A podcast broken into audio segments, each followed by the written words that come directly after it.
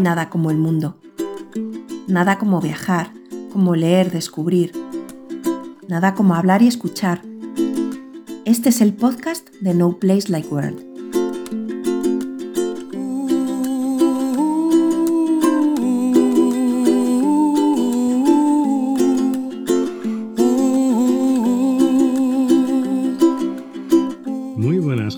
Somos Esmeralda, David y Malder, nuestro perro que está por aquí tirado. Y queremos daros la bienvenida a este primer capítulo de nuestro podcast. Eh, primer capítulo. eh, Sí, después del, del episodio de presentación. Efectivamente. En este primer capítulo, pues de lo que queríamos hablaros un poquito es de nuestra furgoneta. De Sí, cómo. De Dorothy. De cómo llegamos a adquirir nuestra furgoneta y los motivos que nos, llegaron, que nos llevaron perdón, a su adquisición. Todo esto, bueno, yo creo que somos muchos los que en los últimos años que nos hemos interesado por el mundo camper. Eh, Sí, pero nosotros llevábamos ya desde antes interesados. Efectivamente, o sea, nosotros en realidad siempre, siempre esto del mundo camper, camper o autocaravanista, nos había llamado muchísimo la atención, ¿no? Ya incluso antes de conocernos. Eh, bueno, yo recuerdo que eh, yo tenía un amigo que tenía, que ya me había comentado el tema de hacerse una camper con una, una Nissan de estas pequeñitas, como las Traffic. Eh, pero yo en ese momento, pues no. O sea, yo decía, ¿dónde está el baño? A ver, aquí, aquí no te puedes bañar. ¿Dó- ¿Dónde vas al baño? Eh, Claro, entonces- es que de, de primera, Ujú. sobre todo la, la experiencia de conocidos, al menos yo también en mi caso te comenté con una compañera de, de trabajo que se Ujú. había ido una Semana Santa con, con su pareja en una furgoneta que no tenía nada. Sí, una Cit- en Berlingo era o una de ese tipo. No recuerdo, pero era, se habían ido, pues no sé, a, a la Sierra de Valencia, me parece, eh, estando eh, en el sur ella. Y mm, vamos, que no se había ido, eh, exageradamente lejos, pero sí lo suficiente para estar toda la semana viviendo allí en la furgoneta con un colchón tirado, sin Mm. baño, sin, Mm. sin nada. Sin ducharse. Claro, duchándose como buenamente pu- pudiesen, supongo que como la gente que no tiene ducha en sus Ujú. camper, pero que sí que en los inicios pues era así un poco más coger lo que tuviera e irte Mm, con el vehículo que fuese Sí. y así empezamos a, a interesarnos. Sí, también luego recuerdo que cuando vivíamos, bueno, pues en, en la primera casa en la que estuvimos viviendo juntos, eh, era una zona de playa, de costa, y allí pues veíamos a los, a los jubilados europeos, ¿no? Centroeuropeos, eh, con sus autocaravanas integrales ahí, y ya decíamos, joder, qué, qué bien se viviría con una cosa de estas, ¿no? Y tal. Lo que pasa es que, claro, que teníamos un poquito la idea de que era una cosa exageradamente cara, ¿no? Sí. Porque, bueno, yo también recuerdo que tenía en el club de ciclismo en el que estaba, tenía un compañero que tenía una, una Volkswagen California, que en aquel momento, bueno, yo hace 10 años le estaba vendiendo por 25.000 euros y era bastante mm, nueva relativamente, ¿no?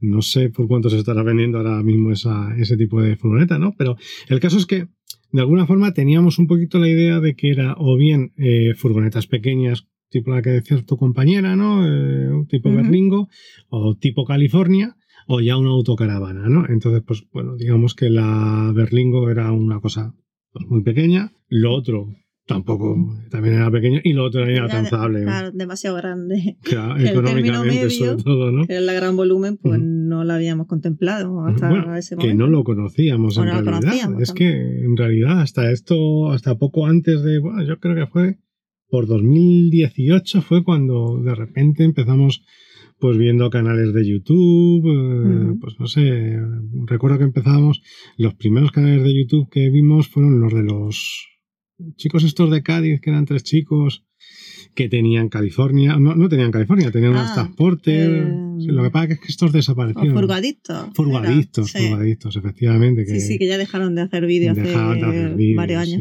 Sí. Sí, sí. Luego, pues. Eh, Vimos algo del al son de mi furgón, me al- suena. al son de mi furgón y sobre todo de Walking. Travel, yo creo que fueron los que nos atraparon Travel. más. Sí, luego ta- también eh, Fernando de Camperruteros, solo que. sí, Es que no en la recuerdo. versión antigua. Claro, no recuerdo cómo se llamaba su anterior eh, canal. Campervan de ruta. mm, Campervan de ruta, ¿era? Sí. Puede ser, sí. Bueno, sí, pues sí, eso. sí. Pues Era otro de los que veíamos. A, eh, no, he dicho Fernando de Camperruteros, Antonio, Antonio, Antonio, de. Camperruteros, Fernando, el de... de- viajar en autocaravana. Que gracias a ellos es cierto que empezamos a alquilar. Exactamente. Por los vídeos que hicieron de, claro. de los Van Tour en, en la empresa esta de, de Madrid, ¿no? Sí, en comercial. Caravaning, sí. Mm. Era, claro, o sea, el tema fue eso, ¿no? Que un poquito mm, de tanto ver vídeos tal, es- y ver modelos y e ir conociendo el mundo este, pues llegó un momento en el que nosotros teníamos claro que nos llamaba la atención, pero que había que probarlo. Sí, que de primera era inaccesible. Era como un sueño ahí lejano que nos, no pensábamos realizar en breve, ¿no? En corto plazo. Claro. Pero sí que podíamos alquilar y, y ahí nos lanzamos, no recuerdo qué año fue. Pues fue en 2018. 2019, 2019, 19. 18, 19, 19, sí. Las dos Sí, veces, 19, además, dos fueron veces, muy Sí, de hecho, claro, hay que decir que esto fue eh, a raíz de que, bueno, más un día lo típico, ¿no? Te pones a hablar así y dices, hostia, pues podíamos eh, alquilar, intentar alquilar una furgo para unos días, un fin de semana. Yo recuerdo que se acercaba el puente de, de Andalucía, Sí.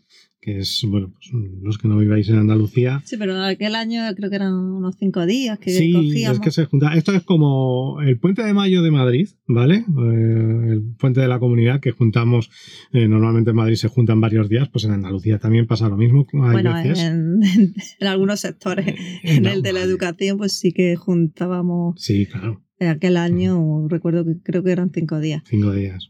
Y sobre todo que ya teníamos clara la furgoneta y todo que íbamos a Sí, alquilar. bueno, lo que pasa que yo recuerdo que llamamos a varios sitios primero Hmm. y claro, teníamos el problema que para alquilar nos ponían problema con... Ah, sí, con el perro, por supuesto, perro, porque por Malde supuesto. ya, ya ¿Cómo estaba no? con nosotros en aquel entonces y era eh, indispensable que nos dejaran alquilar Claro. con el perro y además diciéndoselo claramente, llevamos un perro, porque otra opción era aparecer sin él y meterlo luego sin que se dieran cuenta y tal, Claro. pero no, nosotros in- incluso con, eh, con todo ¿no? lo que hacemos, con el alquiler de piso y todo, siempre lo primero, oye, que tenemos un perro, que Sí, es grande, que es peludo, y que, pero es muy bueno. Y, y que esto, o me deja, O- adiós. Ya está. Exactamente. No, y de hecho, bueno, eh, había un modelo, eh, no sé si te acuerdas, eh, eh, Bunker Van. Ah, sí, mí, sí, sí, que nos gustaba muchísimo. ese a mí me encantaban y me encantan las furgonetas de Sí, Bunker sí, Van. el diseño que los tenía. campers de Bunker Van. El, además, la- era el asiento así en U, como lo En tenemos nosotros, al fondo, solo que la cama bajaba La de cama arriba. bajaba, exactamente. Molaba, molaba un montón. Era Mm. el modelo este. Ya tenía unos modelos muy pequeños, muy sí, tenían uno de manejeros. 540. Sí. el- es que no, no recuerdo ya los nombres, ¿no? Algo del El, Urban. que- o no el sé Urban, qué. sí, ese era el Urban, el de 540. Lo que pasa que es que, pues Bunker Van tiene una, o sea, esto, pues, tenemos que decirlo, o sea, así de claro. Hombre. Tienen una empresa de, que se dedica a alquilar sus modelos. No sé el grado de, de interacción entre una empresa y otra, no sé. Yo creo que son la misma empresa con diferentes nombres según se dediquen al alquiler eh, y la venta o, o a ¿Cómo se la llamaba camperización. la empresa de Es que no recuerdo cómo se llama. Sé que estaban, estaban al lado. Si es que eh, donde se- la- creo que eh, Bunker Van estaba en Madrid, no recuerdo exactamente, era creo por la zona norte. Eh, pues eh, el mismo. Búscalo y ahora me lo dices, vale. Entonces, pues es que recuerdo, eh, siento de- hablar mal, pero es que No esto. la hablar más, es nuestra experiencia es con nuestra experiencia, exactamente. Nuestra experiencia fue que, así como con el comercial de Bunker Van hablé varias veces y era un tío majísimo, eh, la comercial de que alquilaba las furgonetas, mm, mm, si- Caravaning Sierra o algo así podía ser, es que no lo sé, no estoy seguro, no quiero meter mucho el cuezo, pero bueno, eh, lo primero que nos dijo fue que sin perro, o sea que con perro no, no podíamos. Eh, luego nos decía que teníamos que entregar una fianza, que es lógico, ¿no? Pero que no nos enviaban ningún tipo de documentación antes, que si queríamos ver la documentación, Sí, los, sí, sí. los, los, estos, los términos del alquiler, etcétera, etcétera, que nos lo daban cuando hubiésemos eh, Hecho la reserva eh, y hecho la todo. reserva y hubiésemos y fuésemos a por la a por las En- llaves de la furgoneta. ¿Dónde es? Creo que es Caravan Sierra, eh, el alquiler. Sí. Y la otra está en Alpedrete. Alpedrete, sí, eso, justo en Alpedrete las dos, exactamente.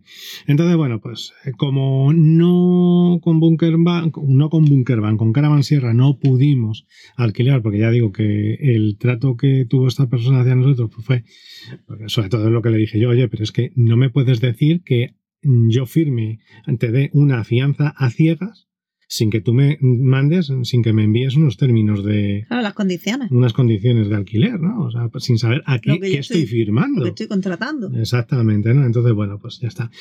Como eh, Fernando y Marisa de Viajar en Autocaravana siempre estaban por aquel entonces, todavía no tenían el concesionario y estaban siempre en Comercial Caravaning, pues nosotros veíamos las... Eh, Vivían allí. Sí, exactamente. De hecho, los, conocimos, nos allí. conocimos allí. Nos topamos con ellos Efectivamente. a la vuelta, a la hora de entregarla, sí, sí, sí, que fue como, hostia.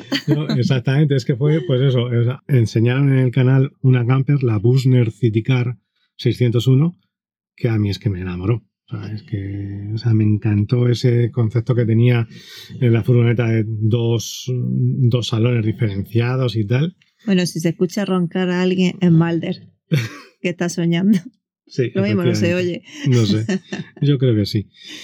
El caso es eso, que nos encantó y le dije a Esme, pues joder, voy a llamar a Comercial Caravaning a ver si ellos eh, nos alquilan con perro, porque no teníamos ya, después de lo que nos había pasado con estos.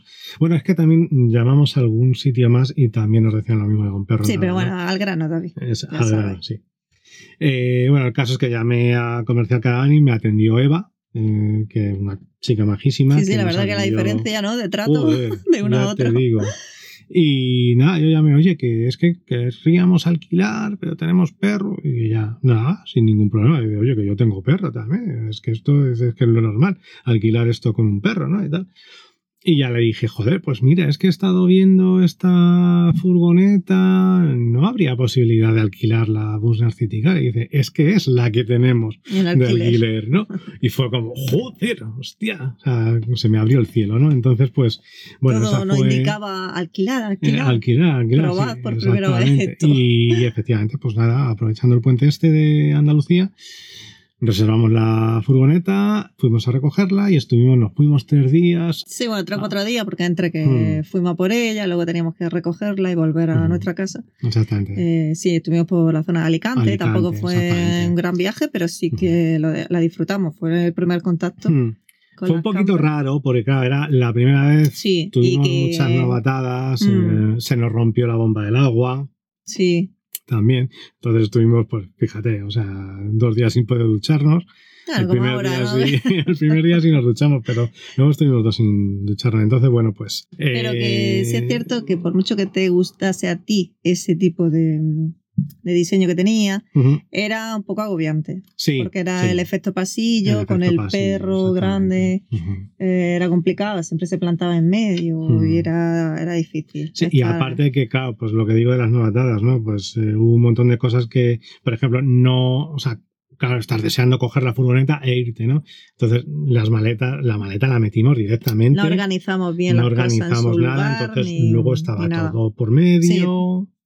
Entonces, bueno, pues yo qué sé. Eh, hubo muchas cosas que nos equivocamos, pero bueno, al final sí que es cierto que yo me tiré tres días casi sin dormir porque no me acostumbraba a dormir allí en, en la camper y eso, pero bueno, al final el día que la estábamos entregando teníamos mucha pena, o sea, era como que, joder. No solo porque ahora seguir de vacaciones y no Claro. ir a trabajar, sino porque sí que nos gustó, aunque sabíamos que no habíamos tenido buena experiencia de primera por culpa nuestra también de novatos y de no saber eh, cómo eh, hacer uso de la camper, cómo, cómo aprovechar el espacio, cómo hacer que tres, dos personas y un perro conviviesen allí bien. En, en fin, que era el primer contacto, era normal que nos agobiásemos un poco.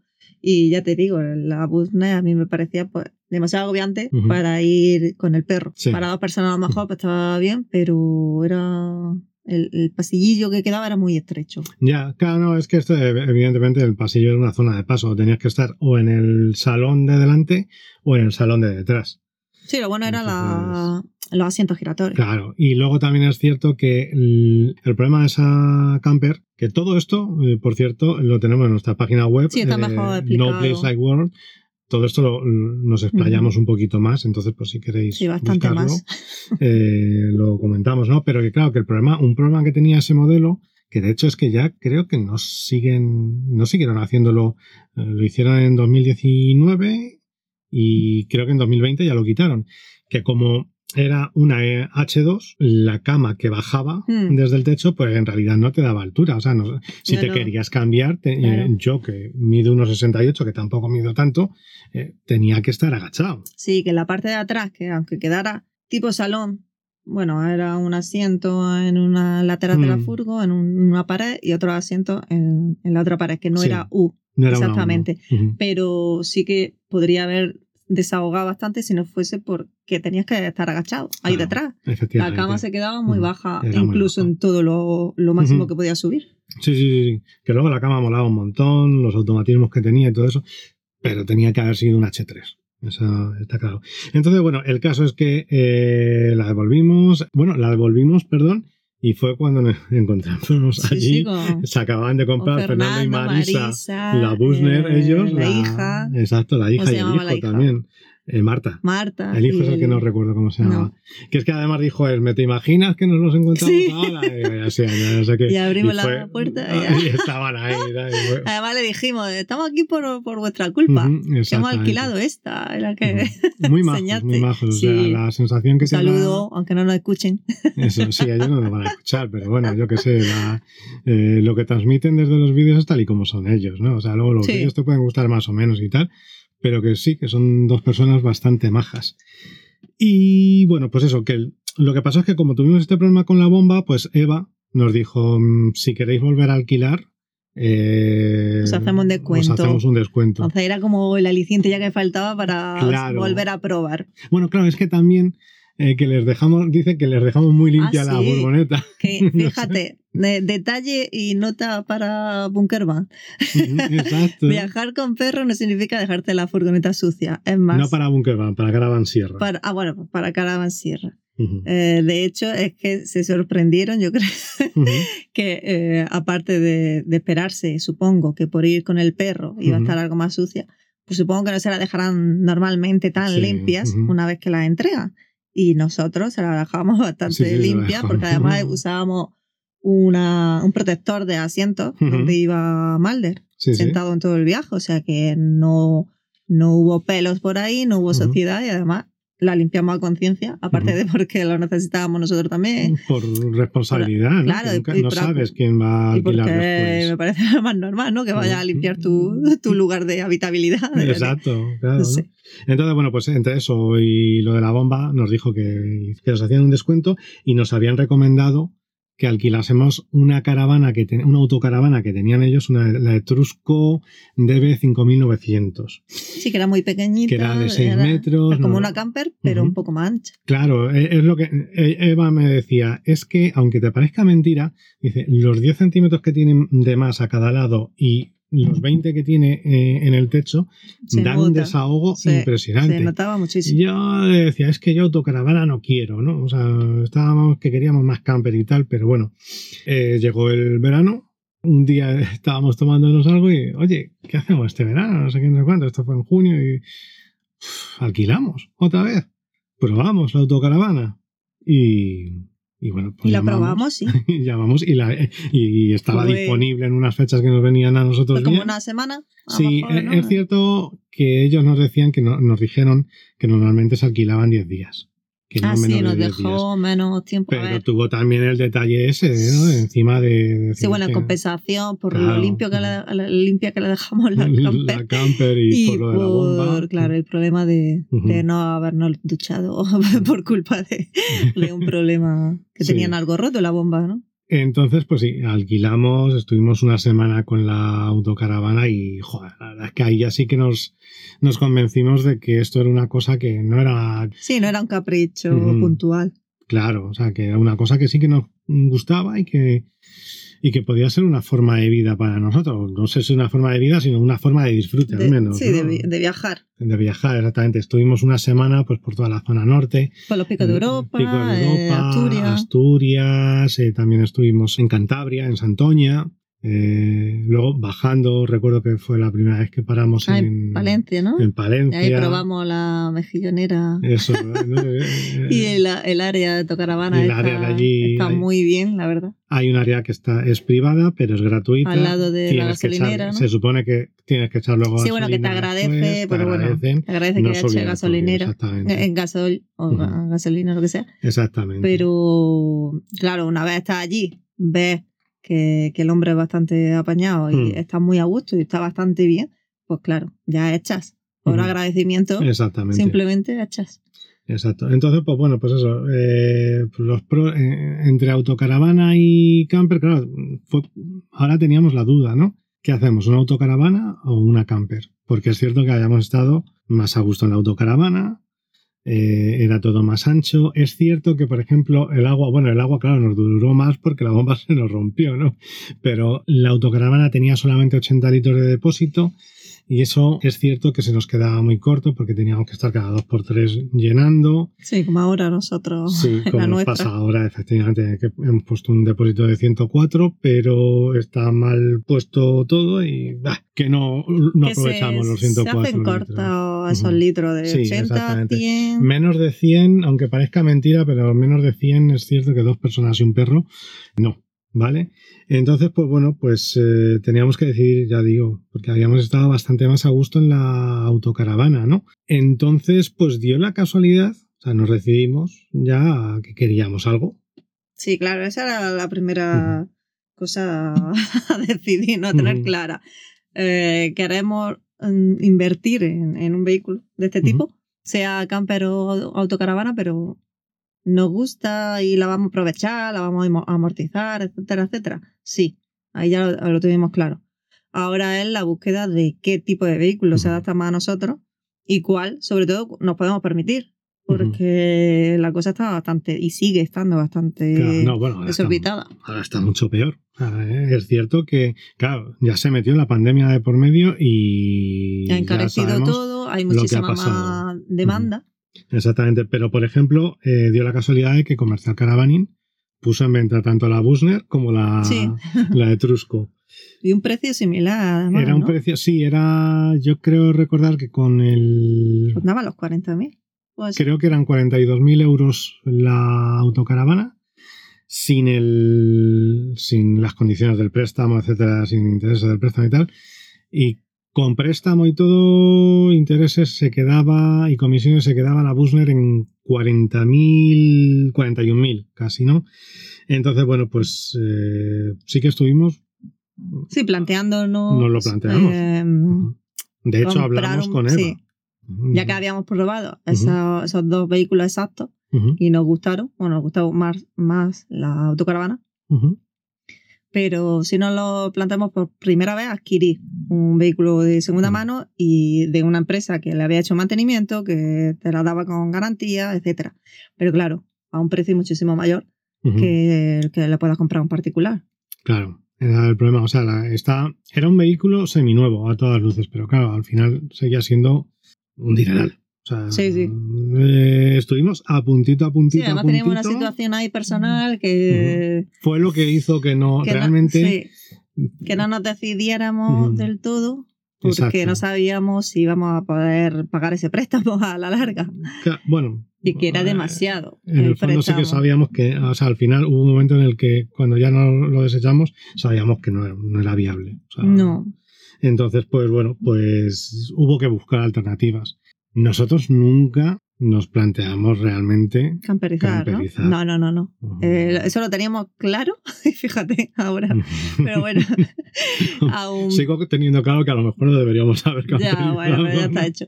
Eh, pero que incluso después de todos los vídeos de capitalización, de, de vivir en furgo, de viajar en furgo, etcétera, que todos esos vídeos, la verdad, aunque no te consideres ya experto por el simple hecho de verlo, pero te ayuda muchísimo a, a saber cómo puedes camperizar la, la- tu propia furgoneta. ¿eh?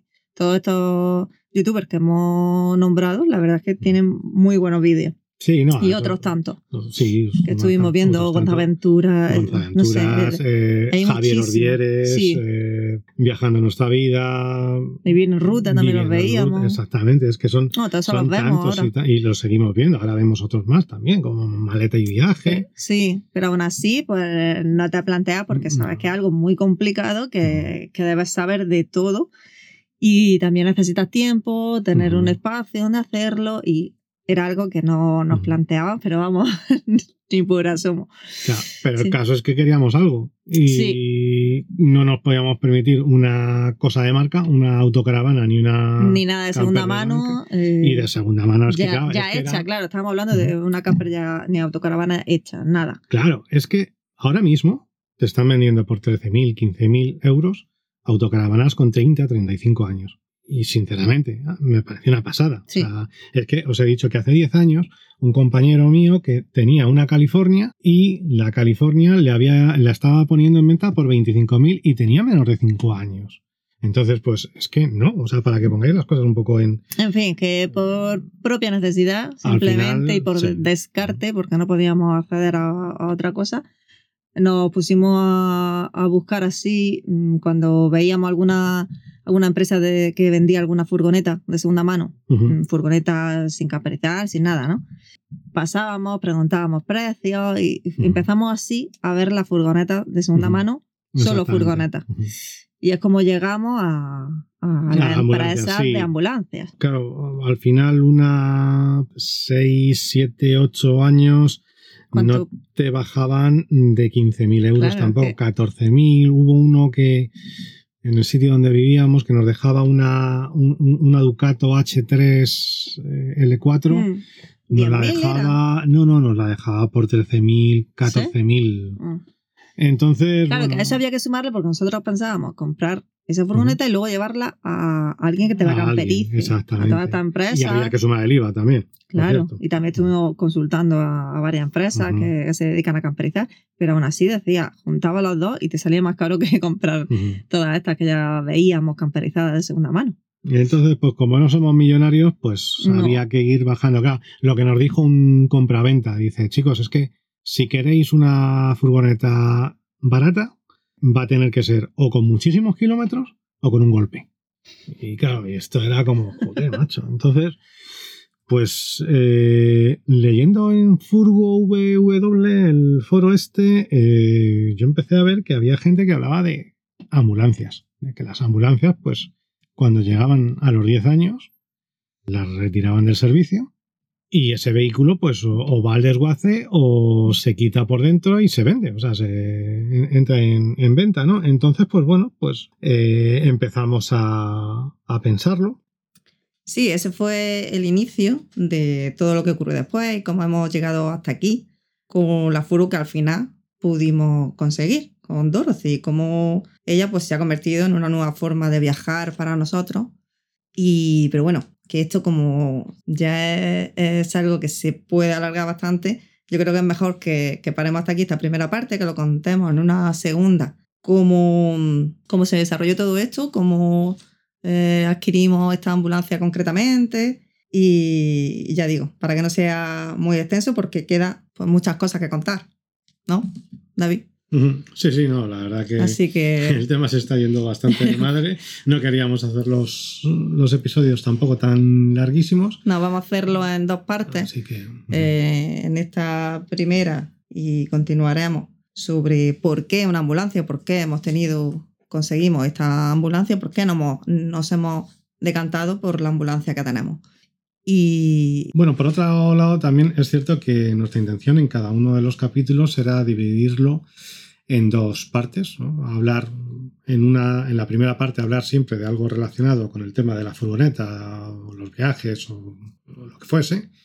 Y en una segunda parte, hablar pues de, de nuestras mierdas, básicamente, ¿vale? O sea, de cosas que, que nos apetezcan, pues eh, literatura, mm, música, cine, sí, en entretenimiento. un, en un mismo capítulo Mm. del podcast a terminarlo pues, de una manera más particular sobre esta visión de eh, literatura, música, incluso cine, palabra, vocabulario, ¿no? Que, Sí, Ah, eso iba a ser idea, como, desvarío. como una segunda sección, aunque a mí Tampoco me gusta lo de la palabra sección. ¿no? sí, pero bueno, es una forma de terminar sí, una forma el, de podcast- terminar, de el capítulo, Efectivamente. simplemente. Entonces, pues bueno, pues eh, Hoy vamos a ir con la segunda Sí, parte. para acabarlo, esta primera parte de cómo conseguimos eh, llegar a este mundo camper de viaje.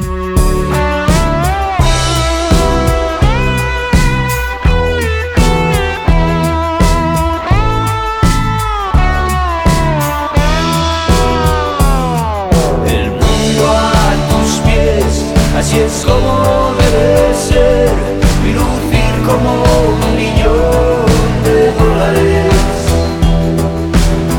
Un master plan, escrito en celofán, sin respirar, hasta la recta final. Eh, a mí me gustaría terminar y reflexionar un poco sobre un asunto que, que traté con, con mi alumnado hace poco, que además te lo comenté, David, que surgió así un poco mm, improvisado en una conversación de aula con un grupo concreto y me di cuenta de...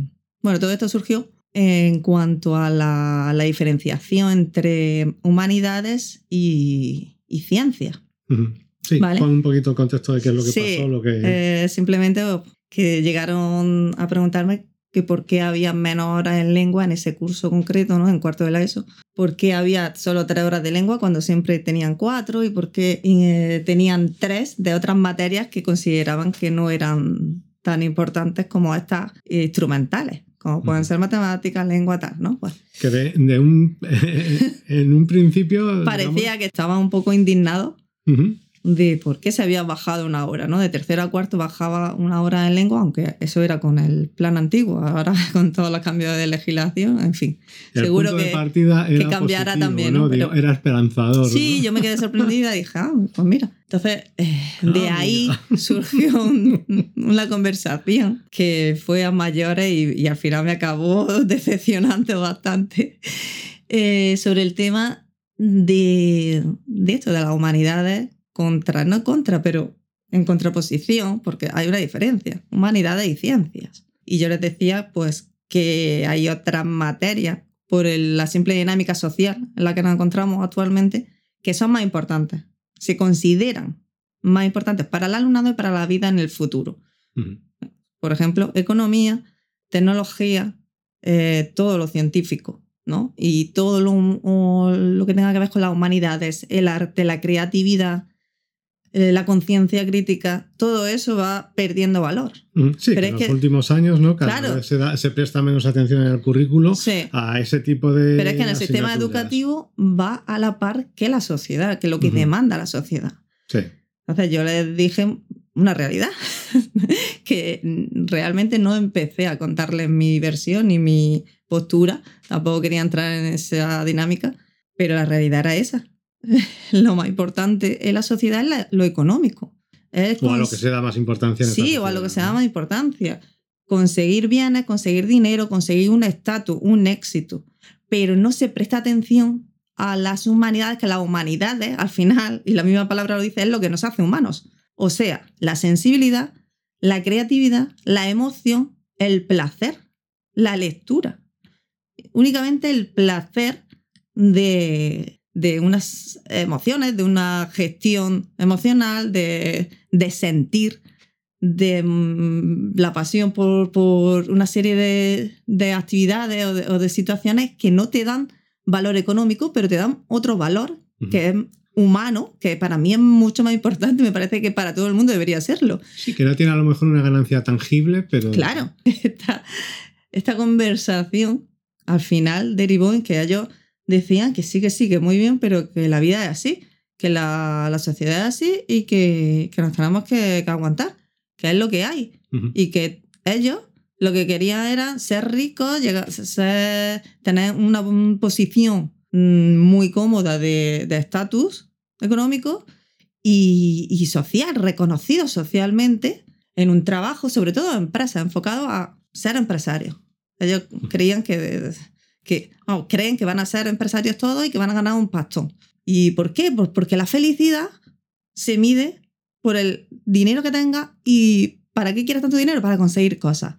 Esa era la conclusión a la que llegaban. O sea que recapitulando un poco, ellos mismos partieron primero, se dieron cuenta ¿no? de que eh, les habían quitado una hora de lengua con respecto a años anteriores Sí. para darlas a otra serie de, eh, de asignaturas que hasta ese momento no tenían el mismo Sí. peso. Entonces, pero sin embargo, eso fue Pero luego me daban la razón. acabando Claro, me acabaron ¿no? dando la razón de mi crítica a la sociedad o, a la- o al sistema educativo de Claro. por qué se había rebajado esa importancia a las humanidades. Y lo vi en ellos. Y dije, claro, si es que así estamos. esa- esta es la sociedad. Esto es una micro sociedad, esta aula. Y, y es lo que veo y lo confirmo con esta conversación que estoy teniendo, porque ellos tenían muy claro que, pero ¿cómo no vamos a querer ser ricos? ¿Cómo no vamos a querer tener dinero y conseguir cosas? ¿No os dais cuenta de que acumular objetos, cosas, no van a cubrir las necesidades humanas? La emoción que hacéis con toda esa necesidad de disfrutar. Es que mm, tú disfrutas con dinero. No eran capaces de pensar en nada que no fuese pagando o acumulando dinero. Algo que es ficticio, ¿no? Un dinero que no, Sí. que, que al final está en el banco un número y ya está. Es Claro, que, que para ellos eh, Pues sí. la, fe- la felicidad se mide sí, en con el dinero. todo lo tangible, todo lo Exacto, material que todo material. acceder, ¿no? Sí, claro, yo puedo ser muy feliz, pero pues viajando. Vale, pero es que para viajar necesito mucho dinero. Para tener una casa necesito mucho dinero. Para cualquier cosa que pensara, porque yo le- les pregunté por sueños que tuviesen, objetivos, que no dependiesen del dinero, y eran incapaces de pensar en algo que no se comprase. Y claro, todos los sueños que tenían eran únicamente basados en tener dinero para poder acceder a ellos. O sea, no le hables de disfrutar dando un paseo, de disfrutar estando con alguien, eh, manteniendo una conversación, mm, yo qué sé, de disfrutar en la playa en silencio, eh, viendo el amanecer o el atardecer, o leyendo un libro, simplemente. ¿Es que el libro? No, el libro lo puedes conseguir gratis en una biblioteca. Hay muchas cosas que puedes conseguir gratis. De hecho, la mayor parte de las cosas que de verdad te dan placer son gratuitas. A no ser que tengas que follar pagando, por ejemplo, o, o que tengas que conseguir el amor pagando. Claro, yo le hablaba de amor. Entonces, ¿seríais capaces de ir con una pareja por su dinero exclusivamente? ¿No creéis en el amor? ¿Me estáis diciendo? Porque el amor no se compra. ¿Y qué dijeron? Ah, pues que si tienen dinero, si tienen dinero, pues ¿por qué no? Pero es que eh, si, pues si tú tienes dinero, pues vas a tener más personas que se acerquen a ti. Eh, no sé, era todo mm, Sí, una, desde- una decepción claro. eh, en cuanto a, a la vida en general. Y, y- y yo llegué tan hecha polvo sobre mm, mi trabajo que realmente decía, pero esta es la sociedad que estamos creando. Estos niños que son la mayoría, esto es un ejemplo de cómo son la gran mayoría en la sociedad, de cómo somos, que estamos al final engullidos por la, la dinámica capitalista. Y hemos enseñado a niños que han crecido con esas necesidades materiales. Ujú. Claro, ya no saben estar sin un móvil, sin un ordenador, sin la paga del mes, sin poder comprarse cosas. Y, y yo lo que quería ahora aquí manifestar y terminar un poco el podcast y no alargarlo aún más, ¿no? Era eh, el hecho de que lo humano es más importante. La satisfacción personal, el tú hacer cosas porque lo quieres, que ganar mucho dinero o tener un puesto de éxito a ti no te da la felicidad. De hecho, sí, puede, puede parecer que eres más feliz, pero porque no te planteas ciertas cosas, porque vives en la ignorancia de no reflexionar sobre absolutamente nada, porque lo has conseguido todo, has conseguido dinero y para ti eso era eh, lo máximo y vas acumulando cosas. Pues si tengo tristeza, si tengo eh, más carencias, sí, sigo comprando. Claro, Y nunca reflexionas sobre ti mismo. Ese ejemplo, ¿no? Si estoy triste, me voy a comprarme algo. Claro. Y yo soy más feliz que tú porque yo puedo cobrar más que tú, porque no sé quién cobra más que un maestro. O porque, bueno, ya ahí de las drogas y todo el rollo, ¿no? yo sí, pero es que a mí me da igual. Es que mm, no se trata de eh, acumular dinero para comprar cosas. Yo no estoy en este puesto por dinero, por ejemplo, sino porque a lo mejor valoro más mi tiempo libre o va- valoro más mi, mi salud, no sé, eh, emocional, de, de tener cierta mm, flexibilidad de horario O pues eso. Sí, porque bueno, la te- salud mental, estos te la no, van a salud mental no, no, lo, lo iba a decir, pero no. Me la van a quitar paulatinamente. Pero sí, pues, por ejemplo, las vacaciones, ¿no? Poder reunir una serie de vacaciones en verano y olvidarme, Bueno, irme de a- vac- a- ahora que comentas esto, eh, ¿por qué tenéis dos meses de vacaciones? Claro, que nosotros no son tenemos. dos meses en realidad. No, en julio se supone que estamos en disposición para delegación. Y de hecho, si te vas de viaje, creo que tienes que avisarlo. Pero hacen un poco la vista gorda. No te van a llamar en julio para hacer ninguna labor administrativa, puesto que de docencia no, De ya momento. que eh, el alumnado también está de vacaciones. Pero hace un poco la vista gorda porque a ti te pagan menos que el resto de categoría A1 al que yo pertenezco como profesorado, como docente. Todos los funcionarios de la administración pública de esa misma categoría cobran más que nosotros porque tiene eh, menos días no laborables, vamos, mm, tienen menos vacaciones, digamos, con- entre comillas, porque no son vacaciones. Eh, estamos a disposición en julio y todo esto, pero hace la vista gorda por eso, porque eh, cobramos menos. Y yo O sea- estoy muy contenta de cobrar menos, pero disponer de más tiempo libre. Claro, pero hay que subrayar este tema, ¿no? O sea, si vosotros tenéis dos meses de vacaciones, julio y agosto, que en realidad no son dos meses, porque en julio pueden, de momento no os han Sí, llamado, sí, o tener en que ir al centro a cualquier pueden- movida o lo que sea. Pueden decidir que tengáis que ir y tenéis que ir. El caso es que vosotros cobráis un porcentaje menor con respecto a la misma categoría salarial de Sí, otro el sueldo base es inferior. Es inferior. a alguien, por ejemplo, que trabaje en delegación de Claro. educación o trabaje en un ayuntamiento con Esa mi misma persona categoría. No va a tener julio y agosto de vacaciones. No, pero al tiene mes está día- cobrando a lo mejor 600 o Sí, 700 meses. Pero es que otra más. cosa es que tiene días de asuntos propios que nosotros no tenemos porque nos lo marca delegación. Delegación dice, estos días de asuntos propios son estos. Y estos son. Tú no te puedes ni elegir las vacaciones, ni elegir los días libres, ni, ni los días de asuntos propios, ni nada. Te lo marca delegación. Eh, un funcionario de otra administración que no, sea, eh, que no sea docente, pues sí que puede juntar una serie de días de asuntos propios y alargar esas vacaciones.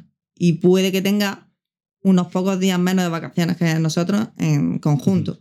Que sí, que nosotros tenemos y disfrutamos como docentes, de hecho, es una de las cosas que yo más valoro en mi profesión, porque no tengo que estar todo, el- digamos, todos los meses un chorro de horas mm, para acumular un par de semanas de vacaciones como en la empresa privada, por ejemplo, ¿no?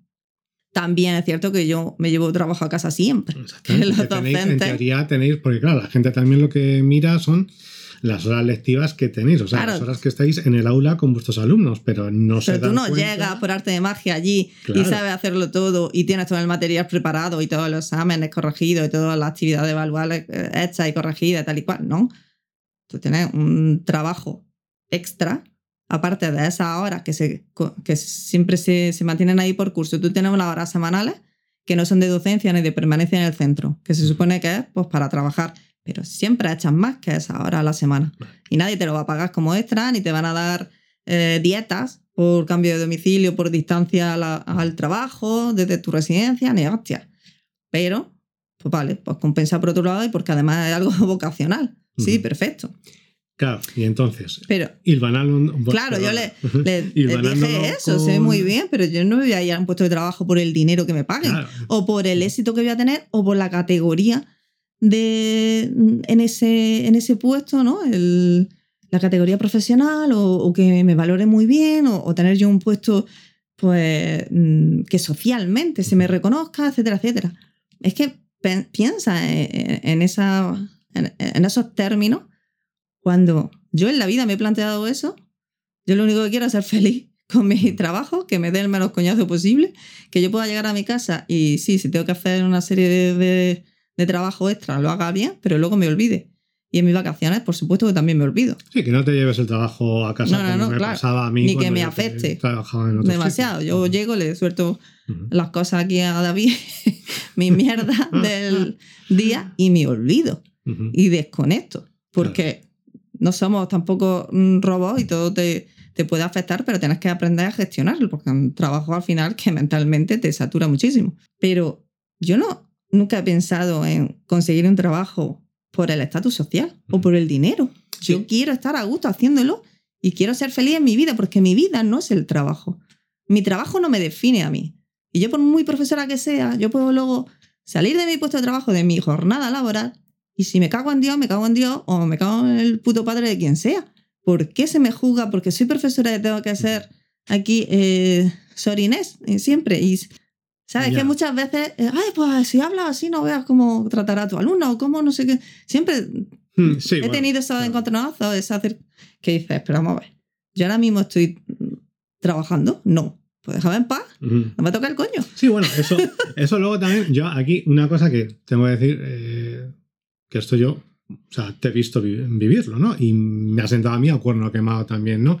Pues cuando un- hace unos años vivíamos en otra población más pequeña, y claro, como era una población de 12.000 habitantes, era inevitable encontrarte a los padres y a las madres de Sí, los alumnos en el fuera bar, de clase. En el Mercadona y hacer tutoría Y donde te encontrase. exactamente. Perdona, Entonces, pero claro. no estoy trabajando ahora. Y a mí me tocaba los cojones, supinamente, ¿no? Eh, ir a tomar una cerveza contigo eh, y tener que. Porque tú te levantabas e ibas al lavabo un momento y te pillaba por banda la madre de un puto cafre, porque luego encima eran putos cafres, eh, que luego llegase y. Joder, o sea, me tenía que tomar ya la cerveza solo.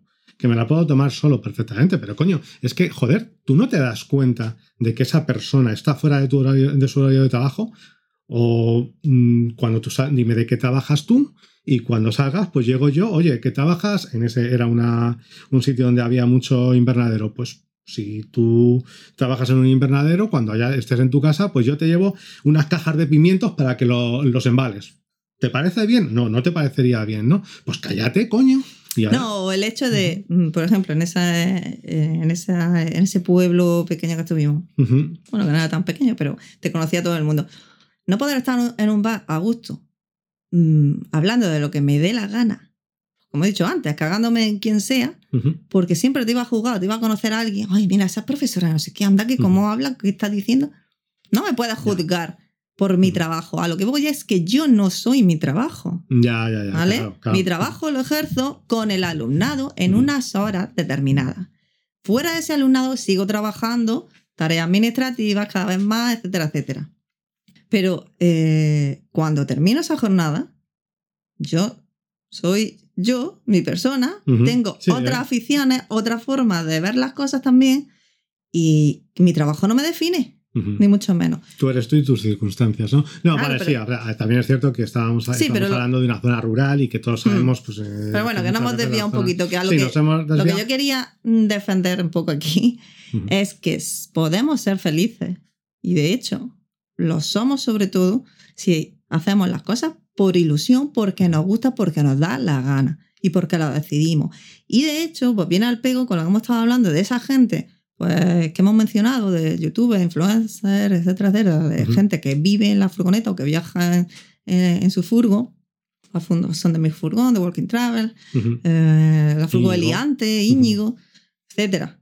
Toda esa gente, seguro que para mis alumnos son unos fracasados, no tienen dinero, no tienen un estatus social, no tienen un buen trabajo, etcétera, etcétera. No viven en la dinámica económica que rige nuestra sociedad, pero es que esos son más felices que vosotros, son normales. Y de lo que Vale. seguramente lo acaben siendo, ¿no? Porque luego también es cierto que, es que eh, Pero en la adolescencia se, se tiende a idealizar un poquito lo que vas a ser tú mismo en el futuro y luego te dan todas las hostias juntas. Sí, ¿no? pero que se puede ser, algo es que se puede ser feliz siendo eh, tú mismo con lo que a ti te guste, haciendo las cosas porque tú quieres, sin pensar en el dinero ni eh, en ese puesto de éxito social que parece que nos Porque- están metiendo con Claro, calzador. sí, al, fi- al final, si te das cuenta, es que también es un poquito reflejo de lo que es la sociedad esta. O sea, lo que era antes el, el que dirán, ¿no? O sea, que al final siempre acabamos viviendo un poquito eh, de cara a los demás. No tanto Sí. por lo que queremos Sí, sí, nosotros, sí, sino de cara a los demás. por lo que piensan de los demás y si los demás creen que yo he tenido éxito y que soy una Claro, persona respetada y... Entonces, no sé, yo ahí, fíjate esto, eh, tú no sabrás quién es, Larry Bird, Mm. eh, un jugador de baloncesto eh, de la NBA de los años 80. El tío, eh, antes de ser jugador profesional de, la NBA y ganar un pastizal, era basurero. Trabajaba recogiendo la basura en Indiana. Y muchas veces le han preguntado y, y él decía, pues yo estaba muy contento y muy feliz recogiendo la basura, porque era un trabajo en el que me sentía realizado, porque si no lo hacía yo, no lo hacía nadie. Y alguien lo tenía que hacer. Y, y sin embargo, es cierto que nadie me lo reconocería. Pero yo estaba orgulloso de mi trabajo y de quién era en ese momento. Y Claro, luego que- sí, luego que- se fue multimillonario, ¿no? Además, que es que ¿quién coño te va a reconocer a ti por muy bien que hagas tu trabajo, tus labores? ¿Quién te va a Sí. reconocer? Por mucho que te creas que tienes un puesto reconocido, importante, de responsabilidad, como la cagues una vez, te va a echar toda la mierda. Y si aciertas 100 veces, a lo mejor te lo agradecen media. La que cuenta Entonces- de 100 veces, eh, de 101 veces 100 aciertas y la que va a contar Sí, es en la sí, que la has exacto. cagado. No puedes depender de eso, de lo que opinen los demás, del agradecimiento de los demás, sino de la satisfacción propia.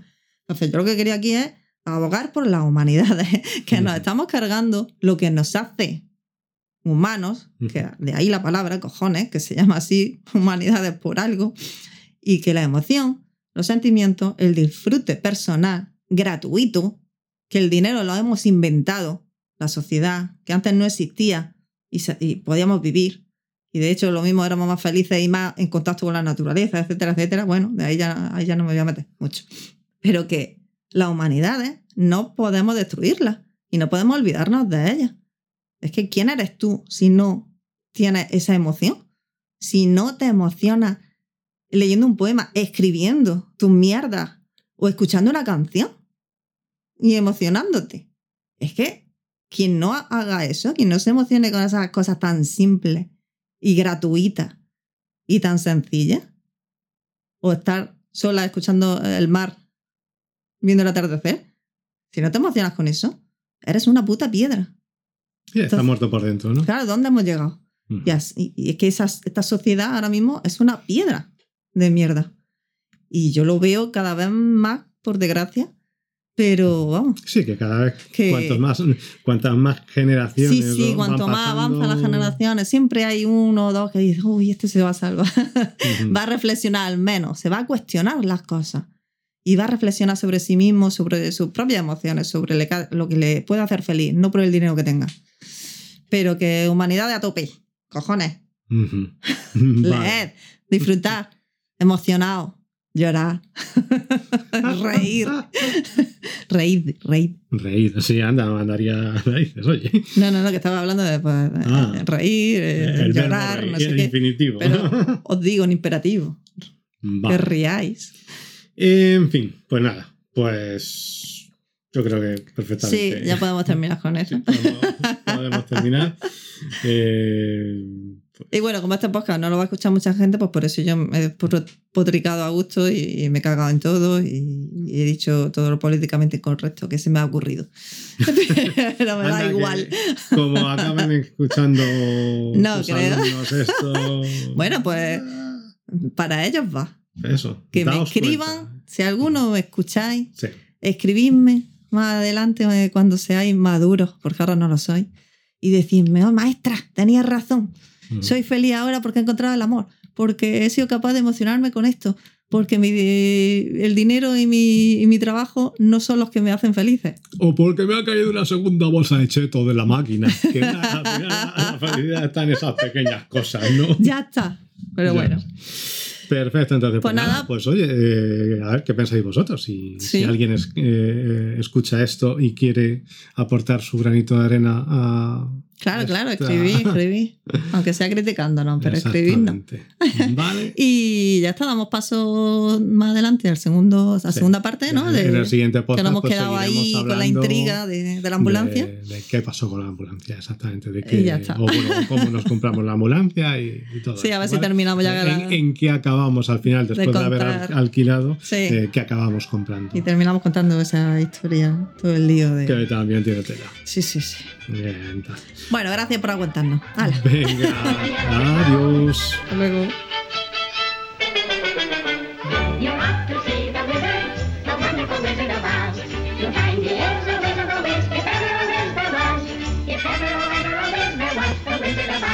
Because, because, because, because, because, because, because of the things he does. You're off to see the wizard.